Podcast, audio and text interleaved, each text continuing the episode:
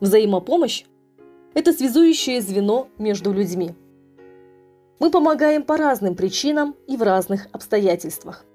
А иногда случается так, что мы даже и не подозреваем, что оказали кому-то помощь. Сказанные вовремя слова поддержки, улыбка незнакомому человеку на улице и даже наш вид, когда мы наслаждаемся окружающей красотой и вдыхаем полной грудью, показывая тем самым, как прекрасно жить, могут приободрить кого-то, сподвигнуть на реализацию давно забытой мечты, вселить в сердце уверенность, что мир не без добрых людей. Все это на первый взгляд может показаться мелочью, но ведь из таких мелочей и состоит наша жизнь.